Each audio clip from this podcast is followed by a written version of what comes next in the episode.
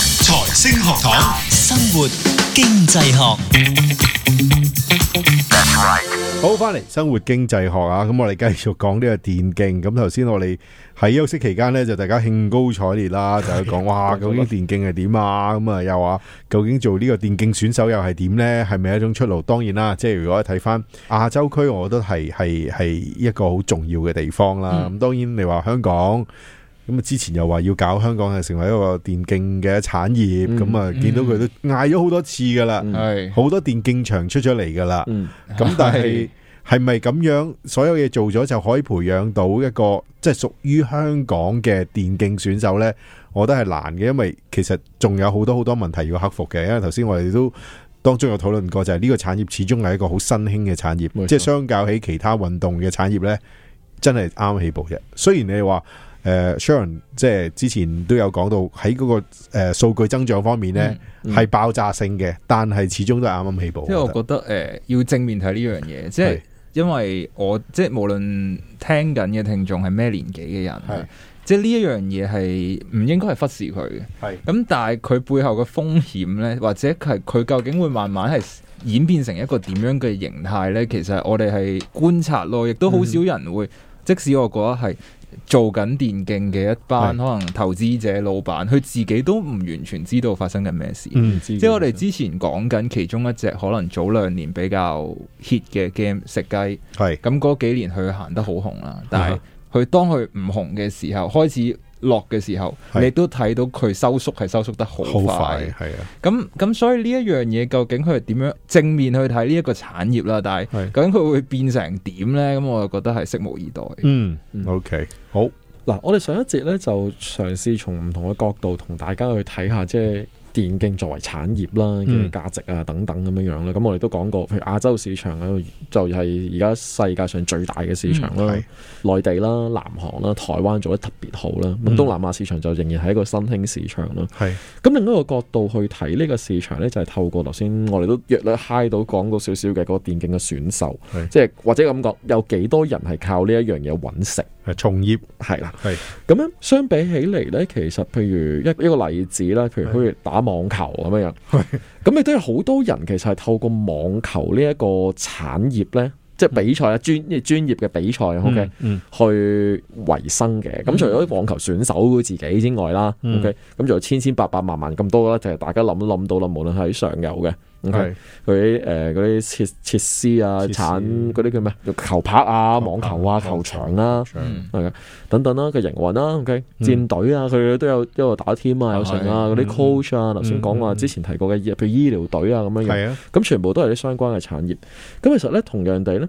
誒喺電競嘅行業咧都有類似嘅情況嘅。咁、嗯我哋之前睇講過噶啦，譬如話 LOL 之前嘅 World Championships 咧，其實有四十四個 million，即係四千四百萬嘅人睇。嗯咁而就咁講呢一隻遊戲呢，其實已經有十全球呢有十二個專業嘅聯賽， ，OK，除咗全世界其實除咗非洲之外呢，已經每一個地區呢係都已經有啦。嗯， OK，咁而且呢，十二個聯賽裏邊呢，有超過一百二十隊專業嘅戰隊啦。哇我哋呢度講緊係 A 隊係，OK，嘅樓下可能仲有 B、C 隊啊，咩訓練隊啊，即係諸如此類咯。係即係球會啦，咁有超過一千個呢一啲咁樣嘅專業嘅玩家嘅。 OK 嗱，我哋頭先用一個 tennis 嘅作為一個例子啦。嗯其實亦都有人睇過咧，譬如打網球咧，其實你係全世界講緊 top 二百嘅球員排名先至係嗯啦，係啦排名，咁先至容易揾到食嘅。係二百開外嗰啲咧，已經好難糊口噶啦，你都唔記得佢係邊個啦。啊係 你噏唔冇出啦可能記得啦，其實係係啦即係每冇可能記得每，每年有啲有啲新星嘅，實有係係咁佢會打上去咯。係突然間你叫我講頭五個都可能啊都有啲講唔諗， 我呢排都好容易講啫，因為佢中晒招啊嘛，到石，咁所以即係如果你話講緊二百名開外嗰啲，咁佢又點揾食呢？係咁我哋頭先咪後就喺度講笑咁講啦，睇下，誒、你睇下冰島踢波嗰班咁樣 走去踢國家隊係要請假嘅咁樣，因為佢唔係專業兼嘅職球噶員嘛，嚟嘅，又揸貨車又有，係係嘛，或者可能揸火車先係佢正職啦，係啊唔仲知要佢啦，係啦。係啊，咁所以誒、呃你見到 tennis 嘅情況，譬如可能頭先講話二百個咁樣樣，咁、嗯嗯但係呢，如果我哋睇翻個戰隊呢，又似乎有啲唔同喎。譬如喺美國做一個例子咧，其實喺美國嘅一個 L.O.L 嘅專業嘅電競選手咧，其實有一個所謂嘅最低人工嘅，有個最低工資嘅，就係講緊七萬五千蚊美金哇，一年。OK，即係轉翻做港幣咧，講緊五十八萬幾一年，嗯五啊八萬幾一年，除一除咧，即係四萬八千蚊一個月。嗯，喂，其實都相當唔錯嘅喎。即係咩咩相當唔錯，我覺得好唔錯。係，啊，真係真係真哦你係，仲要仲諗要呢係班選手 minimum 喎呢班係。啊？呢啲選手通常係比較年青噶嘛，冇錯啦，OK，最低嘅人工嚟嘅喎。咁當然我哋都會睇下，誒、哎咁、個平均人工又點呢？咁樣樣個平均人工呢，其實就非常之咁誇張啊！我覺得冇搞錯啫。係四十萬美金，即係三百幾萬港紙。所以邊個一話年打機冇前途？係 啊，我每一次我都講到呢個位嘅時候呢，啲人都係咁同我講，咁仲話打機冇前途？OK，打機揾錢多過你啦，咁樣。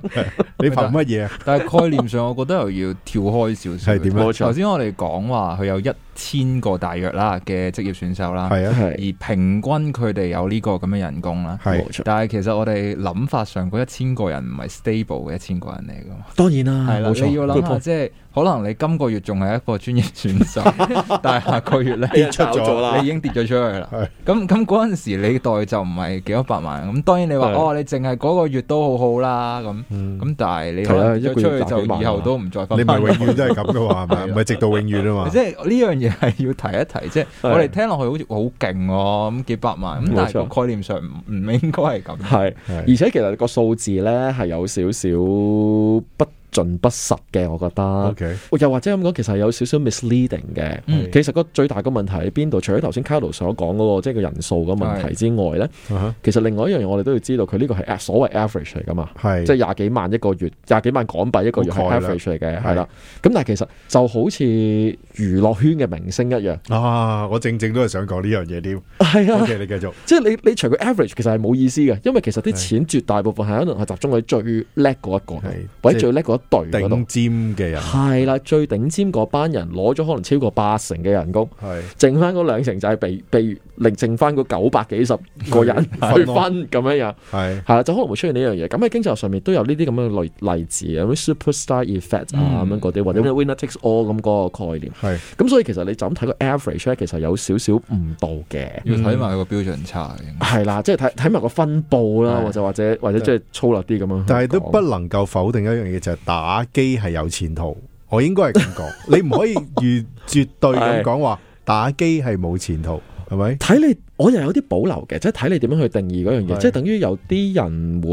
講，即係譬如套翻落去頭先講話哦，娛樂圈或者係歌唱事業咁係先算啦。係係 OK，情況都係一樣㗎，即係會唔會有人會同一個 potential 嘅我幾驚歌手去開講名啊， 唉，冇亂講，係啊，因為 potential 嘅歌手嚟講，誒，唱歌冇前途係㗎，讀多啲書啦咁樣，係。你你都未必同意㗎。但係其實係冇底足嘅喎，我又會覺得咁講喎，因為大家都唔好排除一樣嘢，即係好容易跌落一個位呢，就係啲人話打機冇前途，怪打機呢係冇錯就讀書唔叻，唔係喎，唔一因定為嘅，冇我錯。接觸好多電競嘅選手呢 係，其實佢係讀緊神科喎，好多人即係驚喎。why not both 嗰啲？嗯 Why not both? Why not Yes. 即係唔唔係咁打㗎機，讀書咯。即係唔係因為佢有呢一個天分就冇咗第二啲天分冇嘅。錯，啱啊即係呢呢個係大家一定要搞清楚嘅，嗯即係好驚一樣嘢就係、誒打機就係嗰啲讀唔成書就打機你啦唔，知啊打咩？以前啲英文都係打機度學翻嚟，日文都係 already 係㗎，特登揾翻譯㗎。你學啲咩？你英文學 嗰啲哦個咩英㗎？文 咩？grenade 啊，